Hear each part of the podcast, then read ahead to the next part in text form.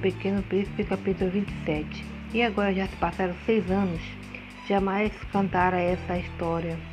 Os companheiros que me encontraram quando voltei ficaram contentes de me ver são e salvo. Eu estava triste, mas vivia cansaço.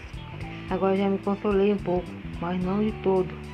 Sei que ele voltou para o seu planeta, pois ao raiar do dia não encontrei o seu corpo.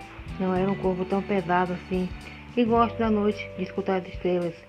É como 500 milhões de quinzos. Mas esse que conheces é uma coisa extraordinária. Na mordaça que desenhei, que o pequeno príncipe esqueci de juntar a correia. Ele não poderá jamais prendê-la ao corneiro. Então eu pergunto: que será acontecido no seu planeta? Talvez o carneiro tenha comido a flor. Às vezes penso certamente que não. O pequeno príncipe guarda sua flor todas as noites na redoma de vidro e vigia bem o seu carneiro. Então eu me sinto feliz e todas as estrelas riem docemente. Às vezes penso, uma vez ou outra a gente se distrai e basta isso. Esqueceu uma noite a redoma de vidro ou o carneiro saiu de mansinho, sem que fosse notado durante a noite. Então os vidros se transformam todos em lágrimas. Eis aí um grande mistério. Para vocês que também amam o Pequeno Príncipe, como para mim, todo o universo muda de sentido.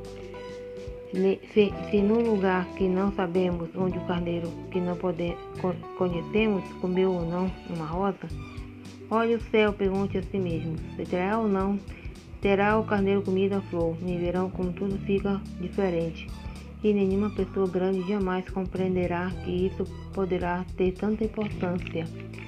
Esta é para mim a mais bela paisagem do mundo e também a mais triste. É a mesma da página anterior, mas desenhei de novo para mostrá-la bem aqui. Foi aqui que o pequeno príncipe apareceu na terra e depois desapareceu.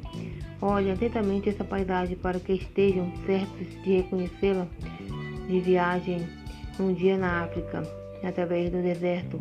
E se acontecer, passarem por ali, eu peço que não tenham pressa e esperem um pouco, bem debaixo da estrela, senão, se então o menino vem ao encontro de vocês.